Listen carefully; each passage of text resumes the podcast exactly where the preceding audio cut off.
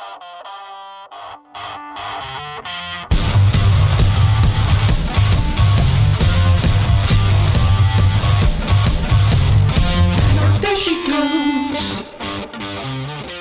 Bem-vindos ao Posto Emissor, estamos a 13 de outubro de 2022 e este é o episódio 120 do podcast semanal da Blitz. O meu nome é Mário Rui Vieira e na próxima hora estarei à conversa com um novo e ilustre convidado.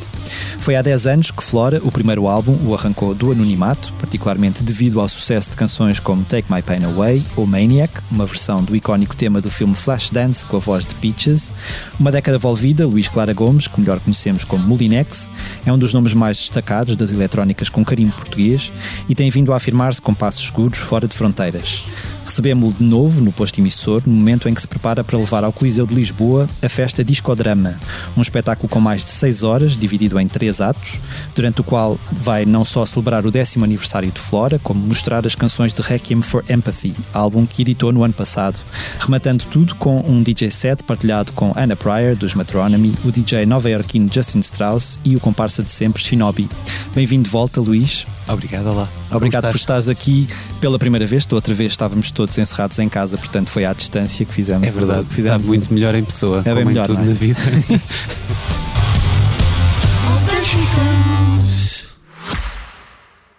Francisco, é um prazer estar aqui consigo. se descobre a si próprio como poeta? Ah, essa é uma pergunta muito difícil de responder. Eu, eu sou uma parte do braço eh, que ele deixou para, para pôr em pé aquilo que ele Se quis. quiseres fazer um balanço da tua vida, Em contagem decrescente para os 50 anos do Expresso, Francisco Pinto Balsemão entrevista 50 personalidades ao longo de 2022. Não perca o podcast Deixar um Mundo Melhor, disponível em todas as plataformas e em expresso.pt.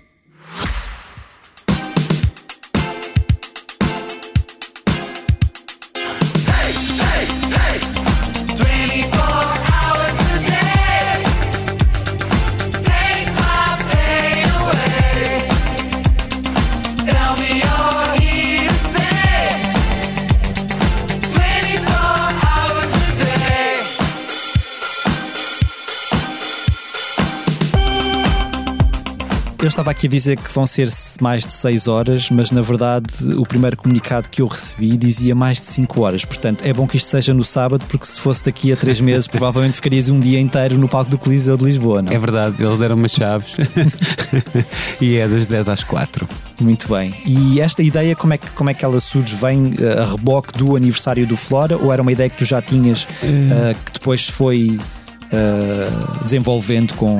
Acho que foi um, um cristalizar de várias vontades. O- a primeira vem de uma frustração de ter apresentado o Requiem for Empathy ainda num contexto de transição de uma, uma fase mais negra da pandemia para em que se podia, eh, quer dizer, não se podia ver, eh, ver concertos em pé. Um, mas já estávamos naquela fase em que havia alguma tolerância, desde que fosse mantida a distância e máscaras, etc. Mas mesmo assim ainda era um ambiente muito hostil para apresentar este disco e ficámos frustrados. Um, daí surge a vontade de bora atirar eh, para fim de, da tour deste, deste disco. A verdade é que passou muito tempo, entretanto, saíram mais temas, fomos integrando os temas no alinhamento, fomos alterando o alinhamento bastante, tocámos hum, eh, muito, eh, muito por todo lado, fizemos festivais de verão, imensos festivais de verão, e, e, e o espetáculo começou a ter cada vez mais componente cénica. Isso eh, já estava, o Coliseu já, já estava marcado, já estava uma data marcada, e, e para mim fazia sentido hum, celebrar os 10 anos do Flora num espetáculo dedicado. Como é que eu faço hum, coexistir o Requiem for Empathy e o Flora no mesmo palco? É impossível. São dois discos muito diferentes, eh, tanto a nível de instrumentação como a nível conceptual e, e vibes. Hum, acho que é mesmo difícil hum, fazê-los hum, Coexistir. coexistir, tinha que sacrificar um deles, então pensei logo em fazer dois eh, concertos totalmente diferentes em termos cênicos, de instrumentação e, e os músicos com que toco, o Diogo Souza na bateria, o Gui Salgueiro nas teclas e o Guilherme Tomé Ribeiro ou o GPU Panic na voz e nos teclados, eh, são loucos o suficiente, pa- eh, suficientes, eh, suficiente para embarcar comigo neste, nesta loucura. Um, e depois, um, quando a falar com o meu manager, com o Luís Viegas, uh, uh, ele disse-me: pá, isto é transformar uma, o Coliseu numa discoteca, tem que ter DJs, uh, faz sentido. Então convidei os amigos para uhum. fechar a festa em grande. Um, como isto tinha três atos, fazia sentido pensar nisto como uma ópera, uhum. logo discodrama. Ok. E eh, estavas aí a falar dos, dos, convidados, e na verdade eu só referi três dos convidados. Um, uh, vais ter da Chic também, a Peaches, uh, uma série de outras pessoas uhum. uh, em palco contigo. Como é que foi conseguir conjugar tudo, tudo isto, todas estas agendas? De, não há de ter sido propriamente muito fácil, suponho. Olha, foi com uma distância temporal muito grande. foi, foi, isto foi. Começámos a pensar nisto há um ano e foi uh, alguma sorte com as agendas, é o caso da Peaches que tá, acabou a tour europeia do, do dos 20 anos do Teachers of Peaches, uhum. uh, a qual podemos ver no, no Calorama. Uh, e vai daqui a 15 dias começar a, a, a, parte americana da tour, e então, então calhou mesmo bem. Um, e a verdade é que muito amor também por este momento da vida destas pessoas. Ah, uhum. Um, eu nunca tive as, as, três convidadas do Flora juntas no mesmo palco. Um, eu nunca toquei o disco nem integrar temas que estamos a ensaiar pela primeira vez. Um, está a ser um processo uh, um tanto ao quanto bizarro, porque é uma espécie de autoanálise, autopsicanálise, ao mesmo tempo que. Como é que eu, fiz isto naquela altura? Não era isto, isto não. Não, mas a, a questão é que eu não sabia tocar nenhum instrumento minimamente uh, para conseguir gravar. Uhum. Então eu programava tudo, inclusive okay. as linhas de baixo.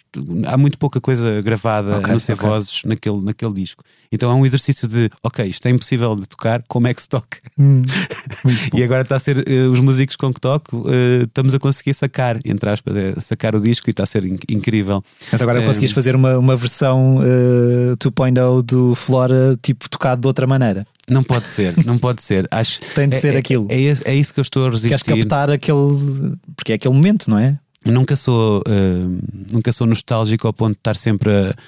Uh, eu, sei, eu, sei, o significado que aquele disco tem para mim, é, uhum. é, é muito especial uh, em, em, muitos aspectos. Foi algo que eu nunca pensei que fosse acontecer ter um álbum em nome próprio.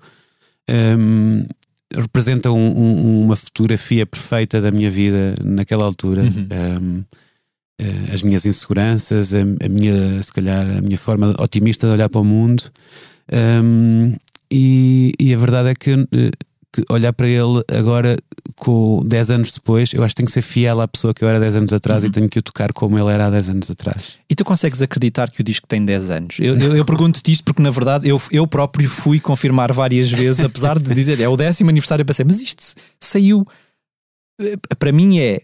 Já foi parece que foi há muito mais tempo. Eu não sei se é essa a noção que tu tens ou se, ou se a ti te parece que foi há menos tempo. A mim parece-me que já foi há muito mais tempo. É, é um bocado estranho olhar para isso, sobretudo tendo em conta que o, que o disco tem temas uh, como a Sunflare, de dois, que eu comecei em 2008 uhum, uhum. e que acabei para em 2010. Uh, eh, a grande diferença, se calhar, é que eu trabalho mais depressa. A filigrana, se calhar, é a mesma só que eu, eu, hoje em dia sou um bocadinho mais um, emocional, deixo, deixo, confio, confio mais nas minhas emoções. Uhum. Apesar de ser o nível de detalhismo que eu gosto de ter continua igual, mas confio mais nas minhas emoções e se estou a curtir, continuo. E se não estou a curtir, passo para a próxima. E, e ali foi um exercício mesmo de sofrimento até as coisas saírem. Uhum. Apesar de ser um disco luminoso, eu sofri tecnicamente muito para o fazer uhum. e por isso tenho algum carinho por essa fase de aprendizagem e, e crescimento que tem sido um bocado também aquilo que, que mais me motiva na música aprender, uh, poder criar uma casa não só para mim mas para outras pessoas um, eh, partilhar a casa com aprender com pessoas talentosas o processo de escrita ser tão interessante como o resultado final uhum. Uh, isso para mim é, é, é, o que mais, mais pica me dá na vida, uhum. além da música até. E, e então, uh, para responder à tua pergunta, 10 anos, uh, parece-me parece que não, que foi ontem, mas depois eu vejo as coisas que fiz entretanto, e, e sim, 10 anos ainda coube lá muita coisa para fazer. Uhum. Para um, para um artista como tu, e tu estavas aí a dizer que desde que saiu o Requiem for Empathy, que já, já saíram outras faixas, e na verdade parece sempre que há uma canção nova do Molinex ao virar da esquina, há sempre alguma coisa a acontecer. Para uma pessoa como tu, que está constantemente a criar música, um, ainda faz sentido pensar naquele ciclo de álbum, digressão, uh, álbum, digressão, e, e, e, isto para te perguntar se, se, se, na verdade, eu acho que tu começaste a responder a isso há, há bocado, se este concerto no Coliseu é uma espécie de encerrar de um ciclo e início de outro.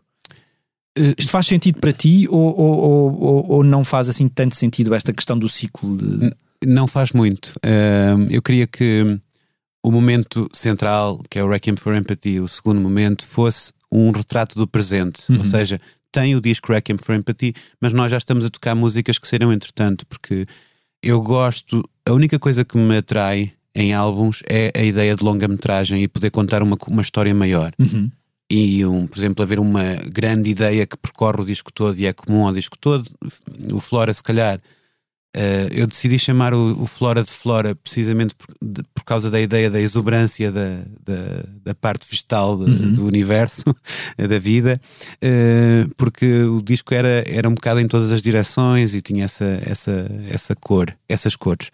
Um, eh, o Elsewhere por ser um disco escapista, o Hypersex por ser um disco de, de multiplicação e este Requiem for Empathy por ser um disco de empatia e de, de contraste, luz e sombra. Um, e então estas são as ideias grandes que, que um disco me permite uhum. explorar uhum. e desafiar os colaboradores, a, as pessoas que cantam no disco, a, a explorar esse caminho também comigo. Uh, mas também me apetece fazer singles soltos uhum. e música que, que, gravo hoje e dito para a semana na minha editora. Tenho essa, esse privilégio né? esse, um, e estou a tocar com a banda antes de sair. Uh, e, e, essa parte, um, essa parte de, de ser livre uh, atrai-me muito. Portanto, a lógica de disco de digressão, disco de digressão, uhum. uh, parece-me pouco livre. Hum. E, essa, e essa, isso que tu estavas a dizer daquilo que tu, a forma como encaras um álbum, também, também é isso que procuras nos álbuns de outros. Também é aquela pessoa que gosta de álbuns conceptuais e, e, e gosta de um álbum que seja. Porque, é, é questão, e eu estou-te a perguntar isto porque nós estamos num momento em que muitas vezes os álbuns são um bocado. são tão esquizofrénicos, não é? Que apontam para tantos sítios às vezes que tu não consegues ver um conceito ali, apesar de se calhar muitas vezes haver. Um, é... Também é isso que procuras nos álbuns de outros artistas. Sim, é isso que procuro nos álbuns de outros artistas e consigo dar conta de quando, quando são artistas que pensam assim. Uhum. quando estás a ouvir um álbum que foi pensado na íntegra, mesmo tendo sido começado a fazer, imagina singles que saíram há três anos e, e o disco sai agora e é, um, e é, um, é uma condensação, é uma fotografia. Um, tu sentes isso, um, sentes isso uh, que eu pelo menos olho, uh, adoro discos porque são uma porta de entrada para a psique, para, para, para o universo de outra uhum. pessoa e acho isso lindo, eh, seja pensado por uma cabeça ou por um coletivo de cabeças. Um, mas acho isso a parte mais bonita da música é a capacidade de, com música, às vezes sem palavra, conseguirmos relacionar-nos uns com os outros. Uhum. Um, e, e, obviamente que os artistas que admiro um, quando era miúdo, procurava entrevistas e era muito difícil encontrar as fotos dos artistas que admiravas e, e esperavas pelas, pelas entrevistas que saíam nas revistas, como é o caso do Blitz, que na altura era um jornal. Uhum.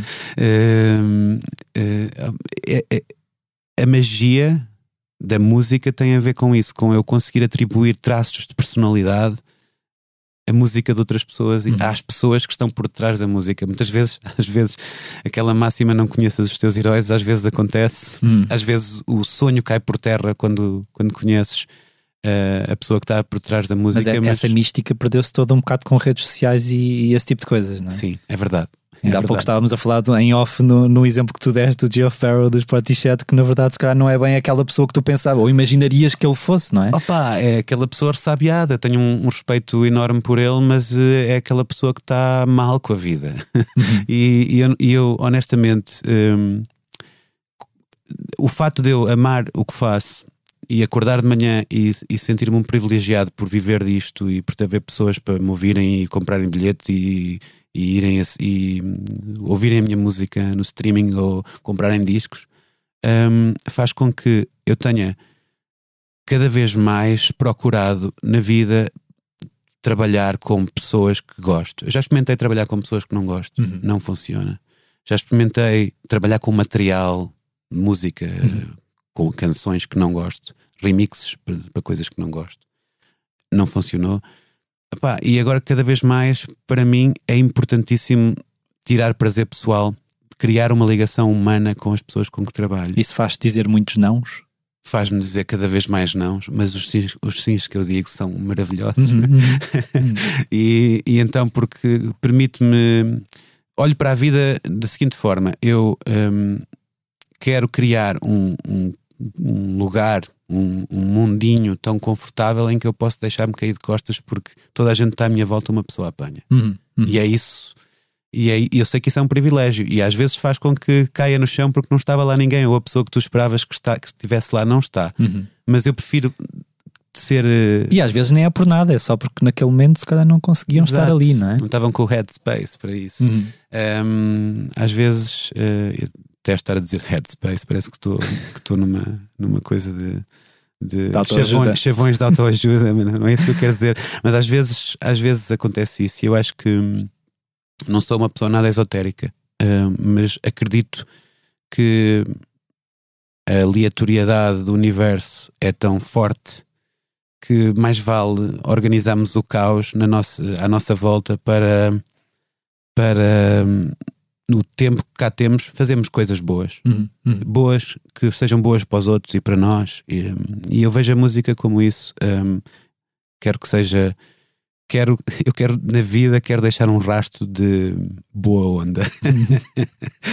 Regressando ao Flora, para te perguntar- fazer uma pergunta muito específica, o facto deste disco, o teu primeiro disco, ter saído com o selo de uma editora chamada Goma, que entretanto eu acho que se extinguiu ou se multiplicou por outras duas, eh, que tinha artistas como o Zumeid Ru e Moki. E, O facto de, de logo ao primeiro disco tu teres editado por uma, por uma, uma editora com representação internacional abriu-te muitas portas lá fora. E tu sentes que isso de alguma forma definiu o teu percurso posterior, porque aquilo que eu dizia há bocado na introdução, quer dizer, tu estás sempre em viagem, não é? Estás sempre a fazer coisas lá fora. Tu sentes que isso vem, que, que isso foi uma das eh, foi um grande uma grande catapulta nesse sentido.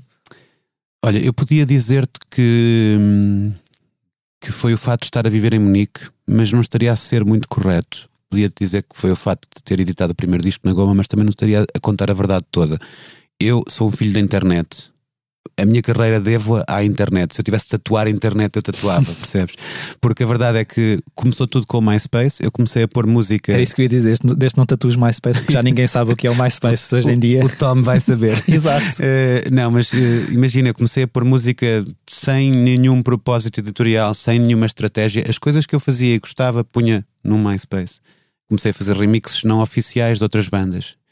Ahm, as remixes oficiais, eh, por causa da- também da cultura do blog e do jornalismo online, eh, que era fortíssima no, no início de- dos 2000, ahm, onde eu consumia música, passei a mandar música, a música para os, para os bloguistas, para os bloggers, Um, e, e alguns gostavam e punham, e isto era uma coisa muito orgânica. O público sentia-se à distância disto, de um artista. Um, a diferença não era muito grande, era quase como estar num, no CBGBs e, e o palco é aqui, Uhum. e, e tu dás um salto para cima e pegas uma guitarra e passas a ser a pessoa que está do outro lado. Era isto que eu sinto no início da internet, em que ainda não tinha sido. um, cat- um, como é que se diz? Atropelada por- pela, pela, pela indústria, pela indústria musical que percebeu finalmente como, como ser intermediário nesta situação. Um, então devo a minha carreira à internet nesse sentido. Um, as remixes não oficiais passaram a ser remixes oficiais, passei a ter convites. O primeiro grande remix que fiz foi para os Cut Copy, um, que foi um sonho tornado realidade. Essa remix foi rejeitada. Eu mandei para um blog. O blog disse: "Não, nem pensar como é que é possível. Pedi autorização, foi rejeitada. Dá para pôr online sem eh, gratuito. Muito bem. Pá, foi a loucura. Entretanto, a, a Modular a editora escreve-me outra vez a dizer que querem editar e foi o número um do Beatport. Isto Estamos é, a falar da Austrália, não é? Sim, mas estás a, ver, estás a ver como uma rejeição se transformou numa carreira por causa da internet. É, é por causa disto Como não desistir à primeira rejeição, não é? Sim, exatamente. Imagina, e os bloggers que tinham um pequeno blog em Zurique organizavam umas festas para os amigos e curtiam um produtor que tinham feito uma feature no blog, chamavam-no, eu vinha tocar. E era um bocado assim que as coisas co- co- Boca em funcionavam. boca, não é? Ia passando Sim. boca em boca. A label a Goma era de Munique, mas eu escrevi-lhes eh, um e-mail quando vivia na mesma cidade. Portanto, está- está- foi uma coisa. eles ficaram, ah, vives cá. Então, bora, tipo, tipo Podias ter ido bater à porta, mas resolveste mandar um e-mail. Sim, mas eh, sei lá, a minha Timidez. a minha timidez e alguma. acho que não sou socialmente inepto, mas eh, gosto mais de estar sozinho. Uhum. Isso é uma coisa certa. E como, e como é que surge esta, ahm, esta versão da Maniac com, com a Peaches? Também pela Goma. Ok. Um, na altura, a Goma, um, a Casa Blanca Records desafiou a Goma a fazer um, um EP de versões eh, em que os, os artistas que a Goma selecionasse tinham acesso a todo o catálogo. Um, e eu era o maior fã do mundo de Parliament e Funkadelic. Um, foi a minha primeira, o meu primeiro instinto, vou por ali. Mas depois andava ali obcecado com a Maniac do Michael Sambello por, por causa da produção. Eu acho que eu sempre imaginei aquela música a ser cantada por uma mulher, Uhum. mesmo, mesmo quando a ouvi a primeira vez, porque hum, transforma-se, de repente passa a ser uma coisa de auto hum, de, de afirmação. Uhum, uhum. Embora, eh, p- porque quando cantada por um homem é muito descritiva, é meio stalker, é, é, tipo, ela está, ela está a correr contra si própria, está, eh, está na corda bamba. Ainda por cima num filme tão forte quanto com uma personagem feminina tão forte quanto o Flashdance, não é? Na Precisa- verdade, não é? Precisamente, então, então eh, quando eu soube que havia a hipótese da Peaches cantar eh, o EP todo Uhum. connosco, eu disse: não, tem que ser esta, não pode ser Parlamento Funkadelic. Eh, E eu tinha noção também do- da responsabilidade que era de repente escolher um tema que é muito mais conhecido pelo público. Eh, era um desafio muito maior, porque já é prata da casa, já conheces os cantos à casa, então tens que, tens que conseguir surpreender. Hum, Eu, 10 anos envolvidos, acho que fizemos um bom trabalho. Estou mesmo contente com este tema. Eh, também foi super, eh, super importante para a minha carreira no início. Um, e, e a Peaches é uma heroína pessoal, é uma artista que, que também mudou a minha vida no Sudoeste. Estávamos há pouco a falar em off, e o concerto dela foi um dos. eh, um dos mais importantes que, Mas era ela e todo aquele, aquele, aquele hum, movimento electroclash ou era em particular a, a Peaches? todo o movimento Electroclash tinha o seu peso, a sua importância, eh, mas a Peaches, eh, a Peaches era um, um, um ícone feminista Uhum. numa, numa indústria muito controlada por homens. Uhum. Era e é, porque ainda, não- ainda não há mulheres, não há mulheres suficientes com a mensagem dela a fazer música, ou melhor, há, mas se calhar não conseguem a expressão que ela conseguiu naquela altura. Uhum. Um, Porque e, também havia menos vozes, se calhar, na verdade. A dada altura as coisas diluem-se muito, não é? Ela era uma voz forte. E, a- e a importância que ela tem hum, a falar, por exemplo, com o Isaac que trabalha comigo hum, em palco eh, e no estúdio, que ele viu a Peaches pela primeira vez 10 anos, eh, 10 anos depois e encontrou representatividade nela 10 anos depois, Uhum. ou seja, Uhum. 20 anos de carreira de uma pessoa, ela con- continua a ser relevante 20 anos depois e a importância da mensagem dela e da maneira dela estar na vida hum, marcam. Marcam e fazem revoluções musicais. Eh, E a questão da representatividade para mim é muito importante porque é aquela conversa do só vai haver mulheres nos line-ups quando houver mulheres nos line-ups. Uhum. Só vai haver eh, diversidade nos line-ups quando houver diversidade nos line-ups. Tem que ser assim. Porque os artistas estão aqui, na verdade, não é? Eles estão, elas estão disponíveis, estão, estão todos disponíveis. Se não são escolhidos, alguma, alguma, Sim, alguma coisa acontece aí entre, não é? exato. A decisão e a não decisão. Exatamente, e não só, e há uma coisa do. Há bocado estava a dar a, a metáfora de saltares para o palco para o CBGBs, né? É igual, porque se tu estiveres do lado de cá e fores uma mulher e estiveres a ver uma mulher em palco, tu vais dizer, posso ser eu. Uhum. Se, for uma, se fores uma pessoa negra e for um- uma pessoa negra que está no palco, podes dizer, posso ser eu. Se fores uma pessoa queer e está uma pessoa queer no palco, tu dizes, posso ser eu. Claro. E enquanto não houver isso, é mais difícil tu, tu ires atrás do teu sonho. E, e por isso é que também, eh, pronto, voltando aqui à minha vida, à minha vida, eu- eu, eu nunca pensei ser músico, sobretudo a fazer música eletrónica, porque eu não tinha à minha volta exemplos. Em Viseu, a crescer em Viseu, não tinha pessoas que fizessem disso uma carreira, por isso resisti imenso a profissionalizar-me como músico, fui engenheiro durante imenso tempo. Um, porque não tinha representatividade. Isso. Obviamente que não quero comparar a minha representatividade com Sim. outras, mas... É engraçado tu estás a dizer isso. Eu estava a lembrar do, daquilo que o Diogo Pissarra disse há duas semanas aqui neste, nessa mesma cadeira onde tu estás, que ele também não acreditava que um artista como ele do Algarve conseguisse, porque não via uh, uma estrela pop saída do Algarve. Não havia, claro que havia a Viviane, dos entre aspas e não sei o quê, mas uhum. nunca.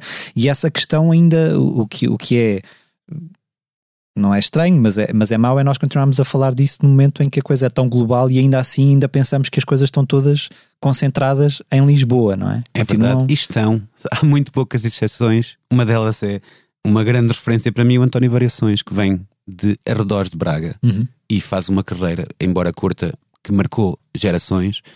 Um, então nós temos que nos agarrar a essas, a essas As referências que existem. É? Referências é? que existem, sim. Um, eh, eu lembro que eu, quando entrevistei a Peaches antes dela vir ao Calorama, falámos, aliás, ela até me corrigiu, porque eu perguntei-lhe: Bom, tu já colaboraste com dois artistas portugueses e ela três, automaticamente, porque eu falei-lhe de ti, do Tiger Man, uhum. e ela falou das um, Anna Chicks, uh -huh. uh, que eu não me lembrava se que ela tinha colaborado com, com elas, e, e ela não se lembrava como é que vocês os dois se conheceram. Tu lembras de como é que vocês conheceram? Foi lá em Munique ou foi? Foi, ou foi... blind date proporcionado pela Goma. Ok, ok, ok. Nós fizemos uma tourzinha de digressão.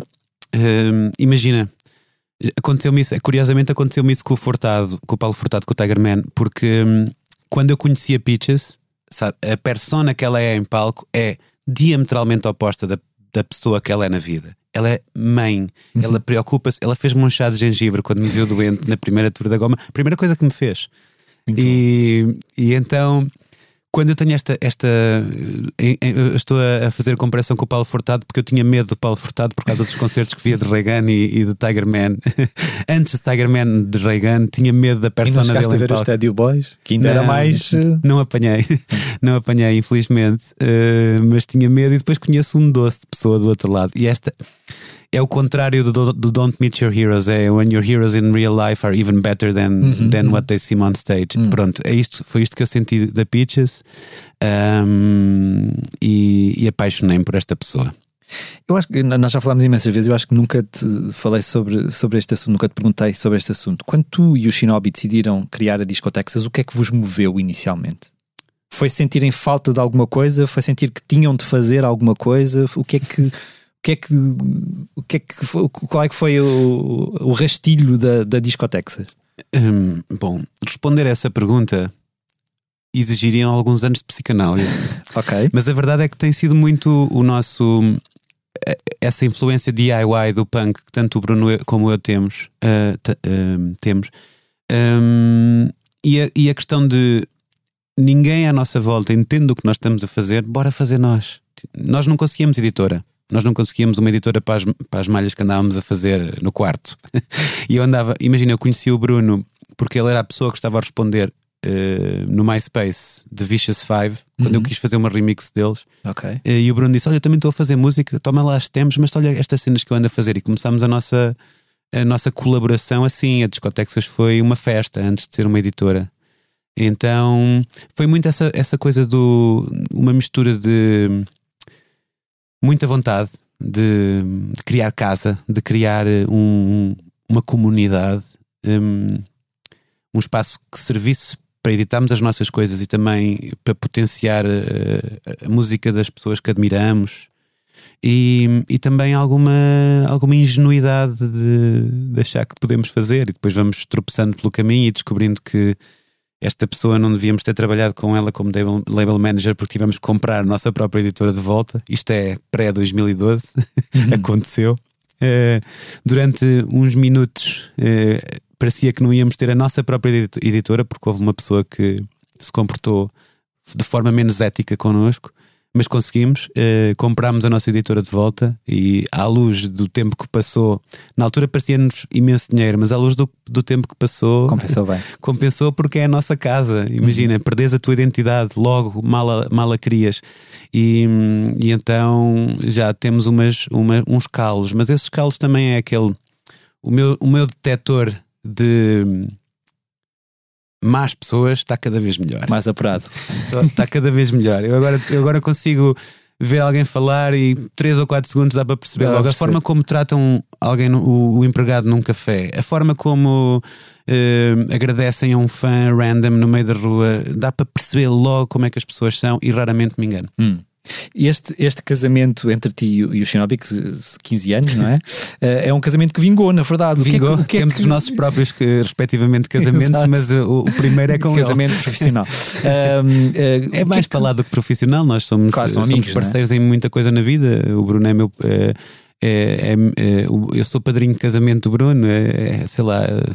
Eu vejo, eu vejo esta, vejo o Bruno como lá está, vai, vai de encontro àquilo que eu estava a dizer da, da forma como trabalho com as pessoas, tem que ser pessoas que eu adoro. Uhum, Desculpa, interrompi-te. Hum.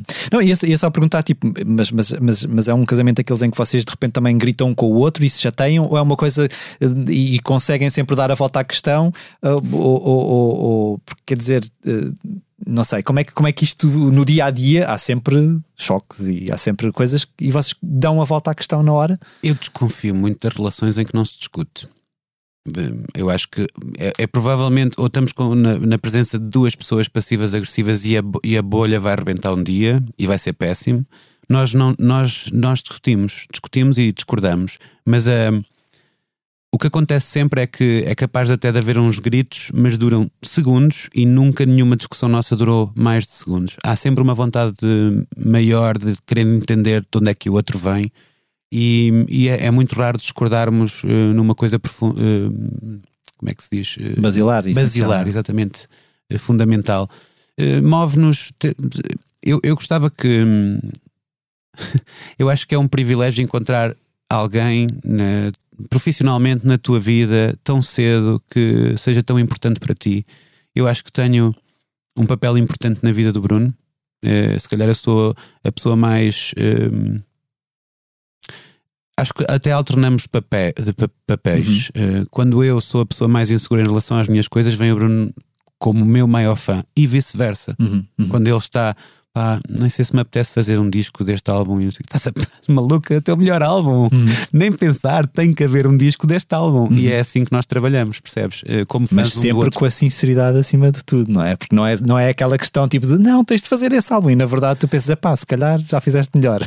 Ah, convém que seja que Sim, haja essa. Acontece, acontece. Olha, estava eu ta- aqui nas visitas. Senão depois acaba por ser um bocado como as nossas mães que dizem que nós fazemos tudo bem e na verdade nós sabemos que não estamos a fazer aquilo verdade, bem, é mas verdade. vem a mãe dizer tipo, ah, não, isso está ótimo. É verdade. pensas, "Hum, é essa pessoa também na minha vida que, que, é- que- em cuja opinião eu sei que será que- cuja opinião será, sei que será sempre muito muito honesta Eh, eu estava a fazer arqueologia para encontrar os, os projetos antigos do Flora de 2010 para abrir e ver como é que as, as coisas eram feitas eh, as ditas eh, stems que é as partes Uhum. que compõem a música.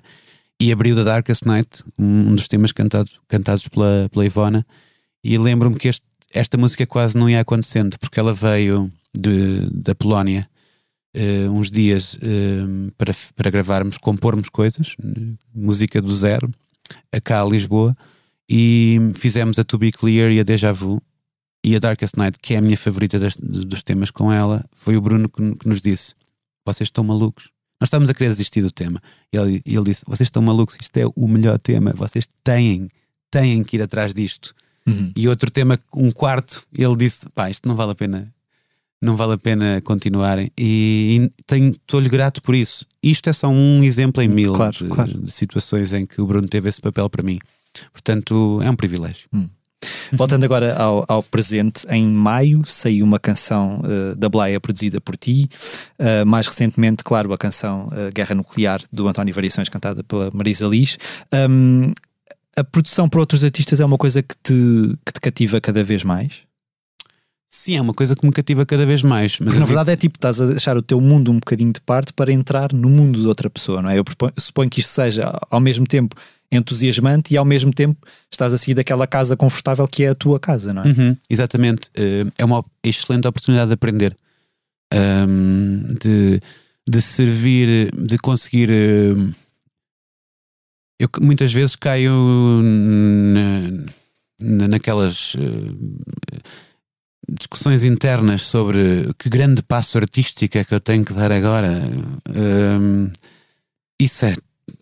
Isso é muito. Porque eu não tenho que dar grande passo artístico nenhum. eh, Desde que eu seja fiel a mim próprio e continue a fazer música que gosto, eh, tudo estará bem. Te- Tenho, tenho, tenho sentido isso.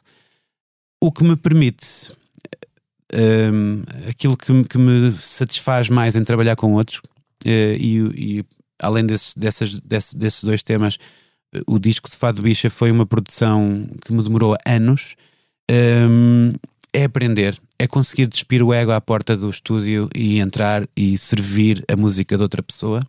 É de que forma é que eu posso potenciar a personalidade musical de uma pessoa que esteja a produzir e de que forma é que o que é que eu posso apre- aprender eh, com outro artista e isso motiva-me imenso. Tenho, eh, tenho dito cada vez mais não, mas não tem a ver com, com eh, falta de vontade, tem a ver com falta de tempo, porque eu sou 100%, dedico-me a 200% ao projeto em que estiver. Se estiver a produzir um disco teu, Mário, podes ter a 100%. certeza que é 100%. Percebes? Acho que não podias fazer isso. À tua vida, esse seria um não certo. Ahm, como é que esta, estas. ahm, falaste aí de, de, de Fado Bicho, obviamente, que já estiveram aqui, já falámos largamente sobre, sobre o disco deles, mas estas, em específico, esta, esta, estas colaborações com a Marisa e com a Blaia, eu sei que com a Marisa tu estás também a trabalhar no álbum dela, certo? Sim, exatamente. Como é que isto surgiu? Como é que, como é que estas coisas te surgem? É, é- é- és tu que vais atrás delas ou, ou neste momento já são as pessoas que te procuram? Eh, eu gosto de, acreditar que é a marca que tu deixas, eh, o tal rastro de boa onda que deixas na vida. A Blaia escreveu-me, eh, estava a fazer um, a conceptualizar um EP com quatro produtores. e foi um desafio. Eu tinha uma admiração, tenho, tinha e tenho uma admiração enorme pela ética de trabalho, pela, pelo percurso artístico dela, pela forma como se afirma, como mulher na música, tudo, tudo e, e, opá, e, e- e tenho, lá está, um, um respeito artístico enorme por ela. Eh, então disse logo que sim. Eh, depois, é, é para mim, que- em que cresci com MPB à minha volta como matéria-prima, a hipótese de, de trabalhar com uma artista brasileira Uhum. eh, e fazer um, um- samba techno eh, Era aliciante. era aliciante. Portanto, foi isso que aconteceu. Com a Marisa também foi um. Foi um- uma abordagem da Universal na, que foi que distribuiu a discotecas durante vários anos e lá está aí volta a conversa de, de deixar um- uma boa marca para trás. Eh, penso que foi isso que, que esteve na decisão da Marisa. Ahm, foi, foi primeiro uma- um convite para, para co-escrita, para compormos juntos. Ahm, correu tão bem para ambos os lados. Eu sei que, que ela ficou muito satisfeita, que me convidou para produzir o disco com ela. eh, e no meio desse convite aparece de repente a Este- guerra este, nuclear. Este ovni, não é? Este ovni. O que eu te ia perguntar sobre isso é como é que se pega numa canção do António Variações? É com luvas e, e pinças e tipo, co- como é, que, como é que um produtor como tu aborda uma, uma, uma canção que ninguém conhece ou que pouca, pouca gente conhece de uma pessoa, de um artista como o António Variações? com esse respeito todo. Hum, isto, eh, a responder à tua pergunta, para mim, eh, quase que tenho que contextualizá-la num- num- num- numa resposta maior, que é a forma como olhamos para, nosso- para a nossa história e para, as- para a nossa tradição musical, seja o que for. Para mim, respeitar o passado e, e os ícones e os mestres não é conservá-los em formol. Já nem falo de, de sermos tão ingratos com os nossos heróis, muitas vezes. Hum, eh, como é que é possível o, o maior, um dos maiores compositores eh, eh, do século XX, José Afonso, ter, ter morrido nas, nas condições em que morreu? Uhum. Só, só, só, só, nos, só nos envergonha Uhum. como país Uhum. nós cuspirmos nos nossos. Olha para a forma como os artistas no Brasil são tratados Sim, sim, sim, são tratados como deuses. Eu não quero ser tratado como um deus, eu, eu quero é que a minha classe seja digni- dignificada, ok?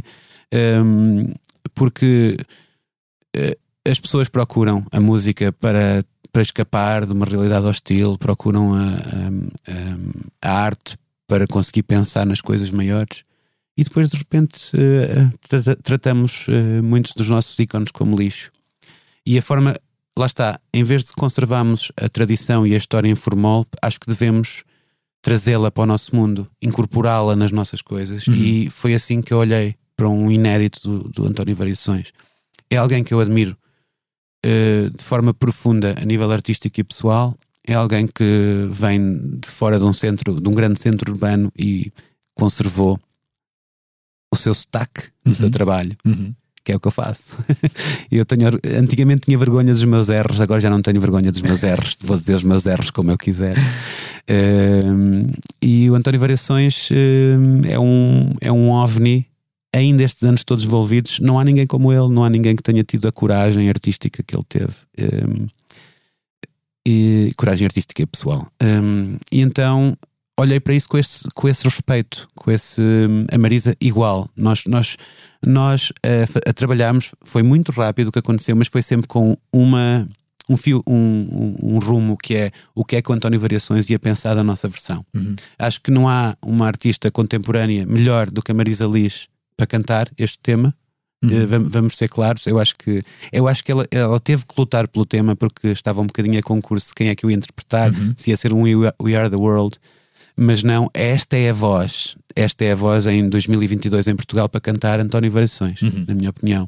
E depois havia também a sombra das, das, das grandes homenagens que lhe fizeram, Os eh, humanos. dos humanos e até a própria Marisa eh, eh, no- noutros projetos.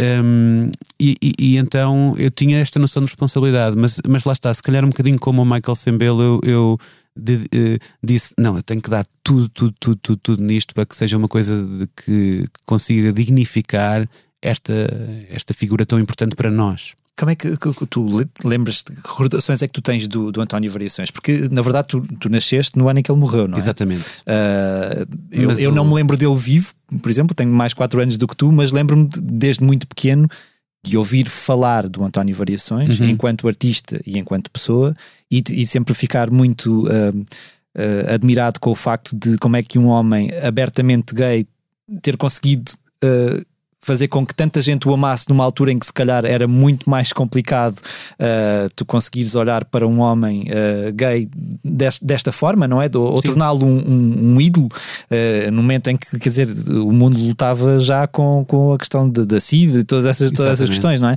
Ah, o que é que tu te lembras de- dele? Quais é que são as primeiras recordações que tu tens do, do Variações? Olha, o primeiro tema que eu.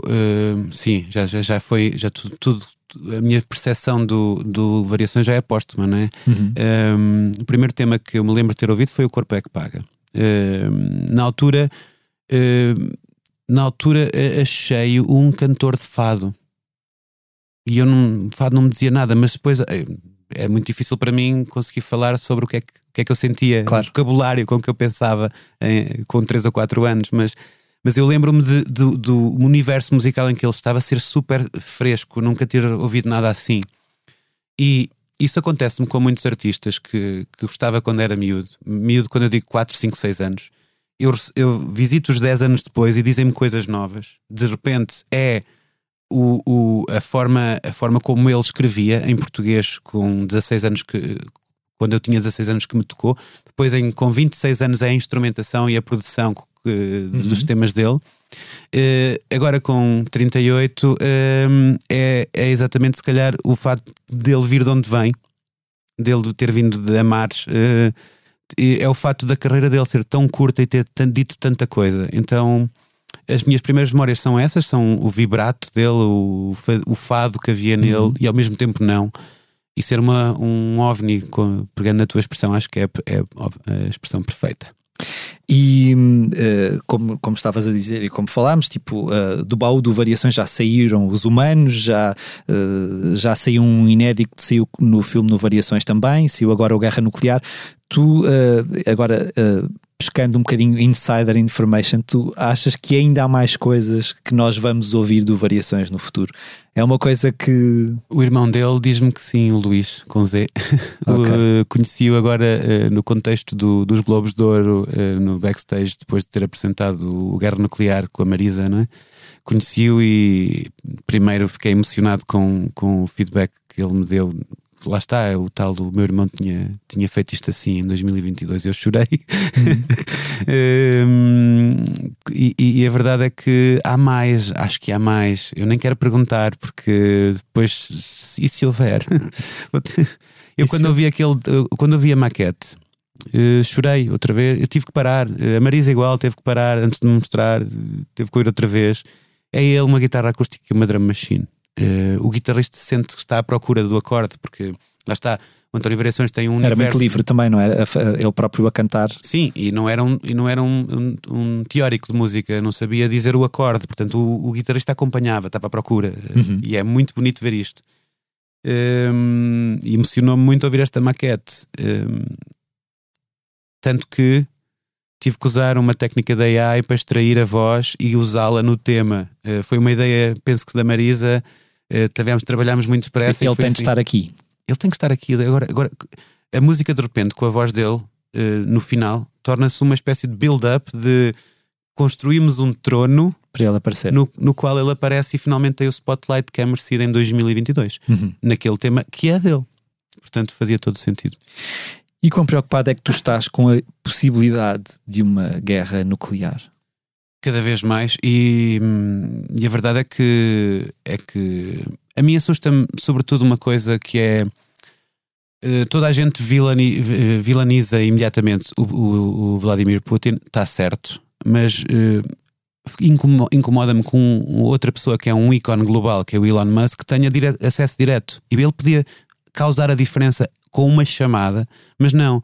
Nós hum, temos uma, um, um standard duplo, não é? Com, em relação às pessoas, eh, aos políticos, hum, escrutinamos-los muito, mas as pessoas com muita influência, cada vez mais as corporações e os milionários, multimilionários, têm essa influência, hum, são, são ícones e são, são ídolos que qualquer um de nós podia ser. Uhum. E isso é um, é um mito, é cada vez, cada vez mais difícil. hum, é cada vez mais difícil eh, essa, su- suster, sustentar essa ilusão de, de que, a, de que, a, que a divisão de classes, eh, que a, que a- que a- que a desigualdade extrema não está cada vez pior. A mim faz-me confusão, vivemos num mundo em que em que, nos, em que as redes sociais nos fazem hum, nos envergonham por usar plástico, hum, palhinhas de plástico quando vão organizar uns hum, mundiais hum, de- de- Jogos Olímpicos de Inverno na Arábia Saudita. Isto é, não é possível. Eu estou preocupado com as minhas palhinhas de plástico quando há três ou quatro multimilionários a, a- a construir rockets para andarem a, a brincar aos, às- a medir Nas pilas no, no, na- espaço. na- em órbita. Isto para mim não faz, não faz sentido nenhum. Eu acho que isto vai ficar muito pior. Acho que hum, estas tensões de pessoas loucas com o botão do, da, da- dos nukes Uhum. vão ser cada vez mais frequentes. Hum. Um, e antes de, de se revolta- de- das pessoas se revoltarem a sério, acho que em muitas coisas parece um sistema feudal. O clero foi substituído por, eh, por corporações, não é? Mas vais a uma Apple Store e vês uma adoração de, um, Uhum. de uma divindade. Sim, sim, sim, sim.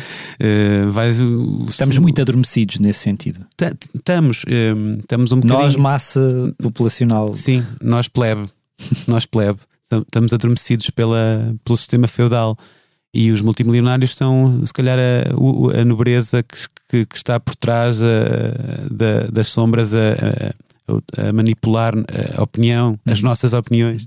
A mim faz muita confusão que, que, que as pessoas não se revoltem mais. Hum, e opá, eu, eu sou parte do problema, não é? Tenho um iPhone no bolso, eh, eh, mas, mas a verdade é que é, é- eu preciso de estar nesta sociedade para continuar a conseguir comunicar contigo, por exemplo. sim, sim, sim. Eu preciso, não posso estar fora da grid Claro. porque, porque depende da grid para viver. Claro. não é? Mas a verdade é que me faz muita confusão eh, o que está a acontecer eh, na Ucrânia. Não, não, não, não é, acho que, uma coisa isolada. Está, há, há uns, uns 10 ou 20 co- conflitos armados ativos no planeta. E simplesmente este é mais próximo de nós e é com pessoas brancas. Então tem, tem mais peso na comunicação social.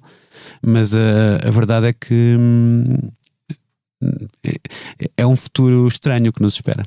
Alguém- como, é que, como é que há, ainda seguindo nesse- nessa linha de raciocínio, como é que alguém como tu que celebra a empatia lida com este desmoronar de, de- de- de- da paz ou, ou- estas ameaças à, à paz mundial e, e como é que, porque na verdade se calhar não sei, uh, se nós já tínhamos pensado, a nossa geração, que poderíamos estar na iminência de uma terceira guerra mundial ou, ou, do que quer que seja, porque se calhar não tínhamos pensado nisso e de repente, lá está, por ser uma coisa que é mais próxima, de alguma maneira, fez-nos pensar que isso pode vir a acontecer. Como é que tu lidas com isso? Porque há muitas pessoas com quem eu falo que dizem pá, que já não veem notícias, que já não conseguem, que é demasiado. Uh... Sim, eu filtro muito, filtro muito. Um, é, é, é, é, muito raro eu ter uma televisão ligada em casa. Um, um, sei que isso depois o, o subproduto disso é viver numa bolha, e então procuro cada vez mais sair da minha bolha e conversar com as pessoas cuja opinião eu não quase nem tolero, porque uhum. preciso perceber o que é que leva as pessoas. Não é tipo, a, não tenho aquele complexo de Salvador de querer mudar a opinião de alguém, mas quero Queres saber perceber, de onde é? é que vem. E acho que com esse entendimento, lá está, eh, com empatia, temos, eh, temos todos a, a crescer, eh, a aprender com, com esses diálogos. Não procurar os diálogos das pessoas que nos batem nas costas e dizem concordo absoluto contigo, uhum. mas procurar o diálogo com as pessoas com quem menos esperaríamos. Lá está, é uma, uma das conversa. coisas que de alguma maneira também é controlada pelas redes sociais, porque os algoritmos levam-nos a ah, você deveria conhecer esta pessoa, ou falar com esta pessoa, ligar-se a esta pessoa. Isso, Isso é geralmente é tem a ver com. Gostamos das é? mesmas coisas. Gostam das, gostamos das mesmas coisas. Da tosta de abacate. Uh, mas a verdade é que é que faça um esforço ativo, faça um esforço ativo nesse sentido. Quando, quando vejo uma pessoa a ter uma opinião profundamente contrária à minha, numa coisa que às vezes até me, me deixa irado, controlo-me, porque não vai ser aos berros com essa pessoa a dizer que, está que é racista ou que é. Uh, que é misógina, não é assim que, que vai haver um diálogo. Uhum. Por mais que eu ache que aquela pessoa está tá errada, não é dizer-lhe que está errada que vai mudar alguma coisa. Eu tenho mesmo que perceber, para, para eu próprio crescer, um, o que é que leva uma pessoa a dizer uma coisa tão contrária à minha? Hum. Normalmente a minha opinião não muda, hum. mas, mas se calhar gosto de acreditar que saber de onde é que estas pessoas vêm, o que é que aconteceu, que, é que, qual é que é, é o crescimento, a, a vida destas pessoas, de que forma é que isso me me ajuda a entendê-las, eh, a entender algumas opiniões. Uhum. E acho que isso é importante. E a criar alguma empatia por elas também, que se calhar não está lá à partida porque a pessoa te irrita. Sim, não confundir empatia com pena, com, com uh, paternalismo. Uhum. Uhum. Uh, porque acho que não, não, Acho que lá está. Uh, as opiniões, toda a gente tem direito a uma opinião, mas as opiniões têm um peso e as opiniões uh, não devem ser confundidas com factos, não devem uhum. ser confundidas com. com uh, aliás, as, as, opiniões têm um peso e têm uma, um impacto, muitas vezes emocional e, e, mais do que emocional, na vida de outros. Portanto, temos que ter noção do peso das nossas opiniões. Uhum. Um, só para ir buscar um exemplo recente. Um, um Presidente da República dizer que 400 casos de abuso sexual de menores é ok, é uma opinião com um peso muito grande. Uh, acho que toda a gente tem direito a dizer o que quiser, mas alguém que nos representa, que votamos para nos representar, acho que não devia dizer uma coisa destas. Uhum. Pronto, é só para dar um exemplo. Nem dizer, nem pensar, na verdade, mas isso é outra coisa, isso é outra conversa, não mas, é? Mas repara, se pensar temos todo o direito de o fazer, mas alguém que tem que é pago pelos contribuintes para nos representar, tem a obrigação de, mesmo que pense, não dizer. Enfim, pronto, continuando. 2022 foi o ano mais intenso do teu percurso. Eu pergunto isto porque tu já tinhas há pouco falado um, um pouco sobre isso, mas na verdade eu acho que te vi em 90% dos cartazes dos, dos, grandes festivais em Portugal este ano. Portanto, foi um ano assim particularmente uh, intenso. Foi, e eu não estava nada à espera porque hum, quando terminei o Requiem for Empathy, achava que tinha nas mãos o meu disco mais uh, inacessível uhum. que já tinha feito. Uh, mais, mais inacessível, não diria, mas vá, mais denso, mais complexo, mais a precisar de ser ouvido de forma contínua. Uh, o espetáculo que, que preparei para este disco era muito diferente do último, que era muito expansivo. O Hypersex tinha muito tinha muito muita interação com o público, o público um, participava muito mais no espetáculo e de repente cai a. Uh, pões de novo a, a quarta parede uhum. e estás a criar um, uma, uma experiência audiovisual em que não há propriamente uma, um frontman ou frontwoman. uh, front person. uh, em, em, e, e, e, e, eu estava com, com algum receio de apresentar esse espetáculo, se bem que era aquilo em que acreditava e tinha que ser. E a verdade é que foi muito, tem sido muito bem recebido e estou muito feliz com isso, com, com, com, essa, com essa recepção. Um, eu não sei, mas acho que sempre alguém me disse isto uma vez e, e ficou-me que é se te queres afirmar como uma pessoa que muda a cada disco precisas de pelo menos três discos para perceberem isso que é que o primeiro é de certa maneira o segundo ah ele agora está muito diferente já não quer já o terceiro é ah ok isto é sempre diferente pronto uhum. é isso que eu que eu precisava de quatro já estou no quarto para, para me afirmar como uma pessoa que não faz um disco igual as pessoas já estão à espera que não seja que sim, seja uma coisa sim. diferente. É? E a minha confusão também, a confusão que eu crio às pessoas também é deliberada, no género. Vem, vão ver Molinex, não sabem se é um DJ, se é uma banda. Uhum. Se é, mas Molinex são os Molinex ou é o Molinex? Eu gosto, eu gosto dessa confusão, já, já, já, já aceitei. Já, já. Aceitei. E um, para alguém como tu, que está, e, e, lá está, eu acho que foi um, um bocadinho no seguimento da, da, da, questão anterior, porque na verdade isto aconteceu neste verão depois de dois anos muito difíceis e muito complicados de pandemia. Como é que, como é que alguém como tu, que está habituado a viajar para fora de Portugal e fazer um DJ set ali, ou a Ásia, ou a América do Sul, como é, como é que foi, quão difícil foi? Mesmo em termos financeiros, porque na verdade eu suponho que o rombo tenha sido de repente durante dois anos. Eu não sei se tu conseguiste ainda fazer algumas, uma outra viagem, mas quer dizer, a não. tua agenda tipo, basicamente ficou a branco ou quase a branco, não é? Como é que como é que foi lidar com essa situação? Olha, foi acabar com as poupanças, com as poucas que havia. Uh, a verdade é que o maior, o maior medo que tivemos, eu e o Shinobi, eh, o Bruno, na, na, na, durante a pandemia foi termos que acabar com a empresa, com a Discotexas. Porque hum. tínhamos acabado de começar a construir, acabado de começar, tínhamos começado a construir o estúdio. Um, e isso implicava um esforço financeiro muito grande um, e o nosso planeamento foi durante 2020 e 2021 são as, no, as receitas dos nossos uh, do nosso trabalho que vão ajudar ao vivo a... que vai ajudar a manter os, os custos operacionais uhum. da editora enquanto uh, enquanto estamos a construir o estúdio porque era um esforço grande e de repente não há não há gigs né uhum.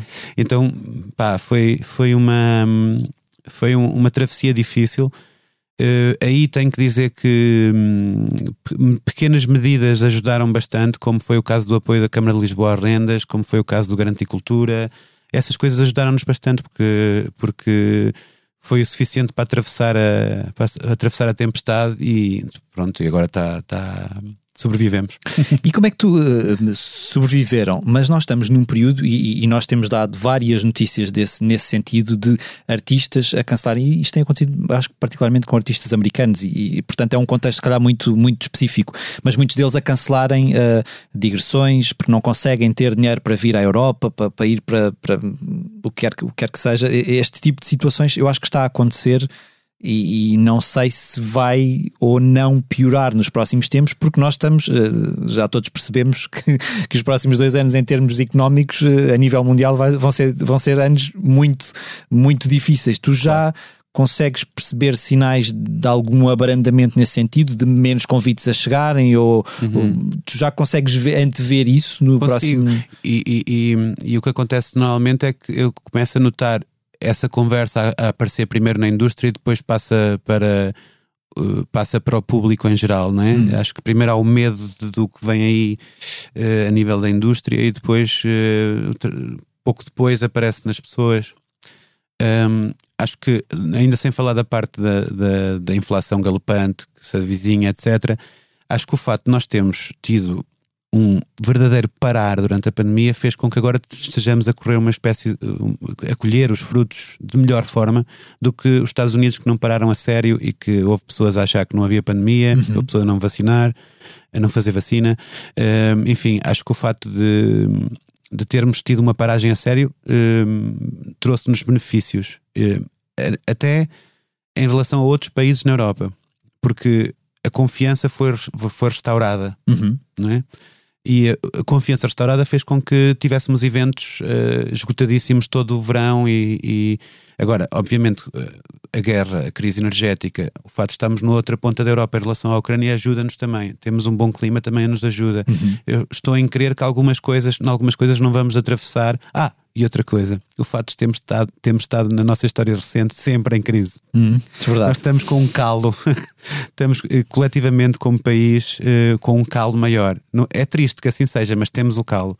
Enquanto se calhar eh, países eh, de economias eh, maiores na Europa que estiveram sempre o pânico instalou-se o pânico instalou-se porque de repente, sim.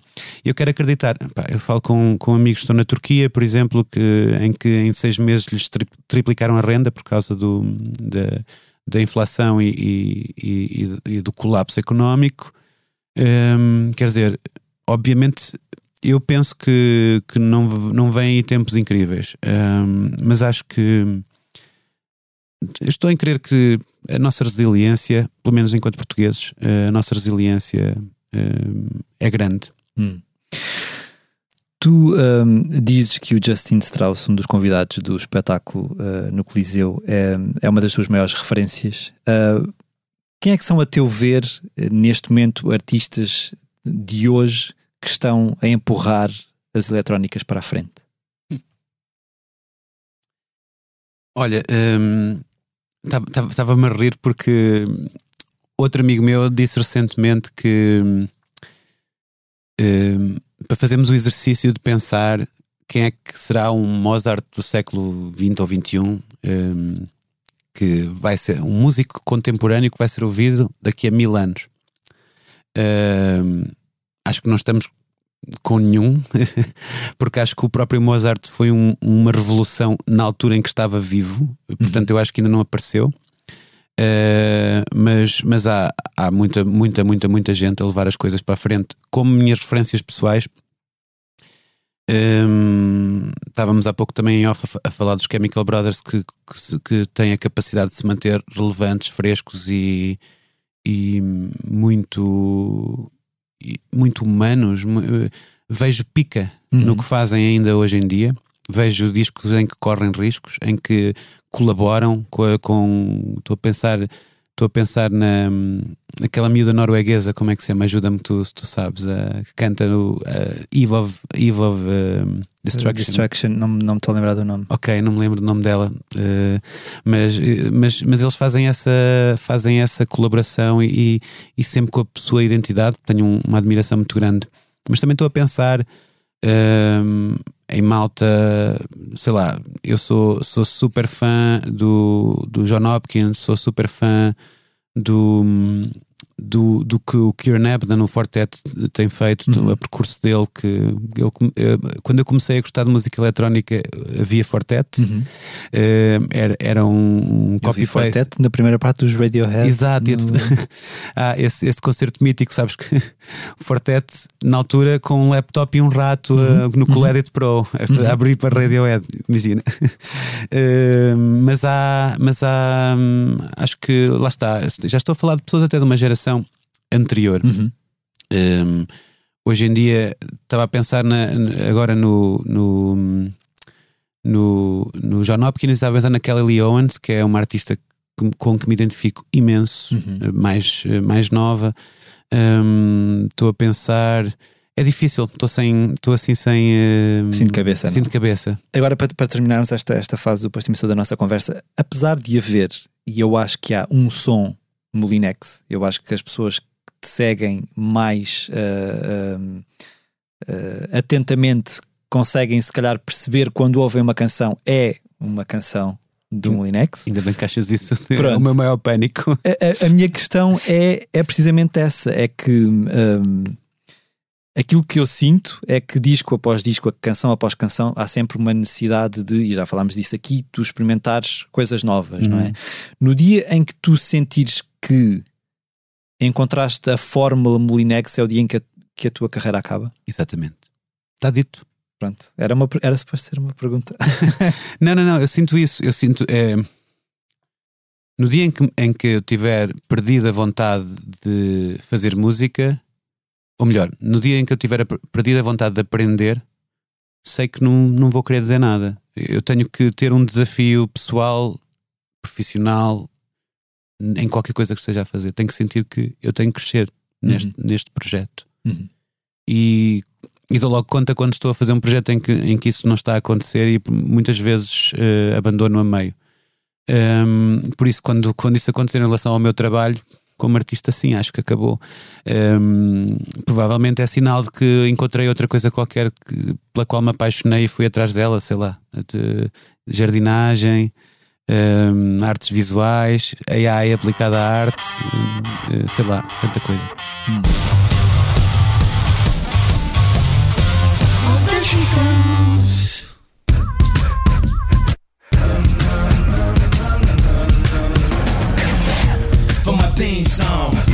the black jeans on.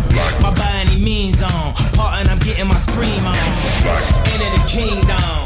But watch you bring home. Mais uma semana, mais uma polémica. Kanye West continua nas bocas do mundo pelas suas declarações e atitudes desconcertantes. Depois de se apresentar na Semana da Moda de Paris ao lado da comentadora política conservadora apoiante de Donald Trump, Candace Owens, com uma t-shirt onde se lia As vidas dos brancos importam, uma provocação ao movimento Black Lives Matter, o, ra o rapper norte-americano fez os modelos que desfilaram para a sua marca Yeezy exibir a mesma frase. Com várias vozes do mundo da moda a insurgirem-se contra ele, West começou a atacar a torto e a direito, tendo sido bloqueado no Instagram e no Twitter por publicações antissemitas. Isto depois de ter dado uma entrevista a Tucker Carlson, conhecido apoiante de extrema-direita, durante a qual criticou Lizzo, dizendo que a promoção do excesso de peso é demoníaca e comparando as críticas à sua perda de peso a um genocídio da raça negra. Confusos, também eu. Uh, nos últimos dias, não contente, o rapper resolveu partilhar um documentário de apenas 30 minutos com o nome Last Week, no qual mostra uma reunião que teve com os diretores da Adidas, marca com que tem uma parceria, durante a qual tentou intimidar um deles com um vídeo pornográfico. Recorde-se que no passado dia 6 saiu um comunicado da Adidas no qual a marca afirmava estar a rever a sua colaboração com West. O que é que se apraz dizer sobre isto, Luís? O Kanye West é uma figura. Hum, consegues olhar para ele enquanto um gênio musical e uma pessoa uh, estranha. Uh, consegues distanciar um pouco aquilo que ele fez em álbuns como, sei lá, álbuns que não sei se tu és ou, ou se uhum. és admirador de, algumas, de alguns dos álbuns do Kanye West. Como é que tu olhas para toda esta, esta, esta aparente queda do Kanye West? Epá, uh, primeiro, uh, lá está, mais uma vez a, o, a questão do, do standard duplo. Uhum ele dizia estas coisas e tem a plataforma que tem e tem o poder que tem de mudar o mundo, dizia estas coisas e as pessoas começavam a desculpá-lo com doença mental. Uhum. Um, porque imagina, é que se tu fores uh, uma pessoa com uma doença mental com o recurso que ele, que ele tem, tem a toda a volta pessoas que permitem que, que ele uhum. continue porque beneficiam dele financeiramente. E potenciam também. E é? potenciam. Uh, portanto, acho que não podemos ter, não podemos cancelar uma pessoa que não tem o poder do Kanye West e, e dizer coitadinho do Kanye West tem doença mental. Uhum. Não pode haver dessa dualidade de critério. Tenho uma admiração gigante pelo, pelo, pela, pelo início da carreira dele.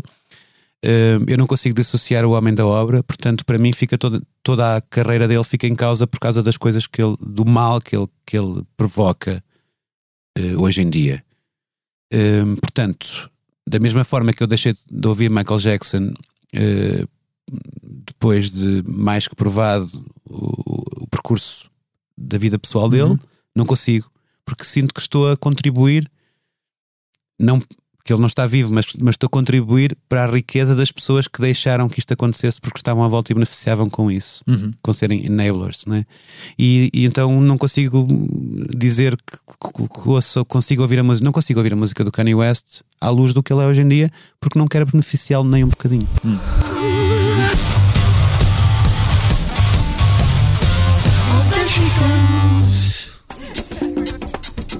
Please me to introduce myself. I'm a man of wealth and taste. I've been around for a long, long year. Stole many a man's soul of faith. I was around Chamo agora a vossa atenção para um artigo que podem consultar em exclusivo no site da Blitz. Rui Miguel Abreu questionou-se sobre a existência de canções perfeitas e acabou a escolher 33. De Povo que Lavas no Rio, por Amália Rodrigues, e Strange Fruit, de Nina Simone, passando por Sympathy for the Devil, dos Rolling Stones, construção de Chico Buarque, Come As You dos Nirvana, Canção de Engate, de António Variações, ou uma recente Malamente, de Rosalia. A seleção pode ser consultada na íntegra no nosso site. Não vos digo qual é que ficou em primeiro lugar para, para não fazer spoilers uh, e para aguçar a curiosidade. Luís, tu acreditas nesta coisa da canção perfeita? Sim, mas há muitas. Uhum. e estavam aí muitas das minhas canções perfeitas, quase todas. Aliás, todas as que, as, as que tu citaste são canções perfeitas para mim. Uhum. Há muitas, muitas, muitas, muitas. Não, não conseguia atrever-me a fazer um top. Portanto, não há, uma, uma... Que, não há uma que se destaque mais. Mas olha, o que eu vou retirar dessa, dessa, desse top é que está a mistura música nacional e internacional e é a coisa mais bonita de ver num meio eh, de jornalístico uhum. não haver um top nacional e um top internacional. Uhum. É sintoma de que finalmente temos amor próprio. Verdade. Porque não vais no Reino Unido de repente top uh, dos melhores discos ingleses deste ano e o top dos melhores discos internacionais deste ano. Uhum. Não, não pode ser assim. Temos que deixar de haver os tops inter, uh, nacionais e internacionais. Uhum.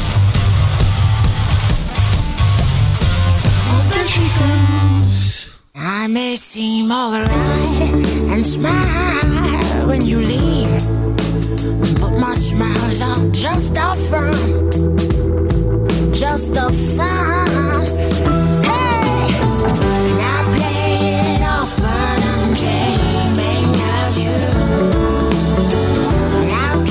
agenda que marca os próximos dias, destacamos, claro, o espetáculo do nosso convidado, Molinex, no Coliseu dos Recreios, no sábado, 15 de outubro. Antes disso, a norte-americana Macy Gray sobe ao palco do Coliseu do Porto, esta quinta, 13 de outubro, mesmo dia em que Capicua atua no Pax Júlia em Beja.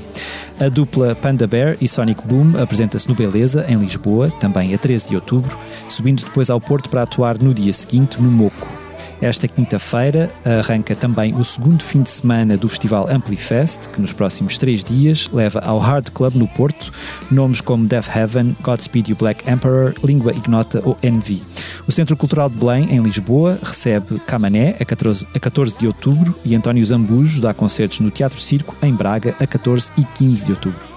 O brasileiro Tim Bernardes inicia uma digressão por terras portuguesas na Casa da Cultura de Ilhavo, a 14 de outubro, atuando no dia seguinte no Teatro Municipal de Orem e seguindo depois para espetáculos em Braga, Figueira da Foz, Lisboa e Porto.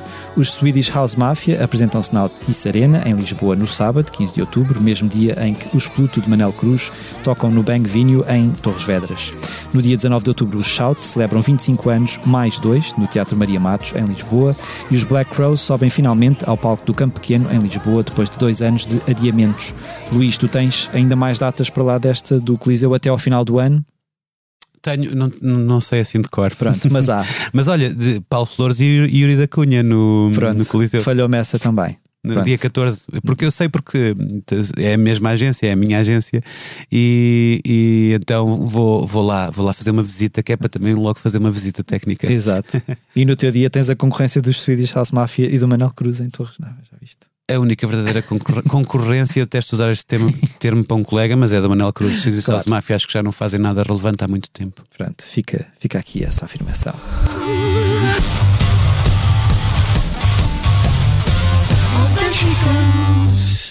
Slowly burn away, slowly burn away.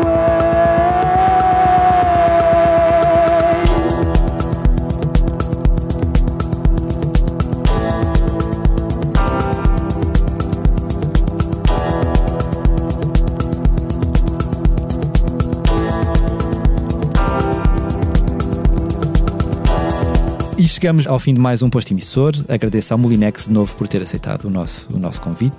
Eu é que agradeço. Os temas de abertura e conclusão do posto emissor são da autoria de Legendary Tigerman. Eu sou o Mário Riviera e a edição multimédia esteve a cargo de João Luís Amorim. E terminamos, como é hábito, com uma curta leitura do nosso convidado. O que é que nos trouxeste, Luís? Olha, é um, é um texto que me motiva sempre e me inspira muito. O Carl Sagan, que escreveu sobre a, a primeira imagem uh, da Terra fotografada pela Voyager a uma distância considerável, é um pequeno, um pálido ponto azul uhum. no, no espaço. E ajuda-me sempre a, a localizar-me no espaço e no tempo como uma coisa a relativizar, ajuda-me a relativizar as, as, coisas más que acontecem. Hum. E, enfim, vou ler. Look again at that dot. That's here. That's home. That's us. On everyone you love, everyone you know, everyone you ever heard of, every human being who ever was lived out their lives. The aggregate of our joy and suffering, thousands of confident religions, ideologies, and economic doctrines. Every hunter and forager, every hero and coward, every creator and destroyer of civilization, every king and peasant, every young couple in love, every mother and father, hopeful child, inventor and explorer, every teacher of morals, every corrupt politician, every superstar, every supreme leader, every saint and sinner in the history of our species lived here on a mote of dust suspended in a sunbeam.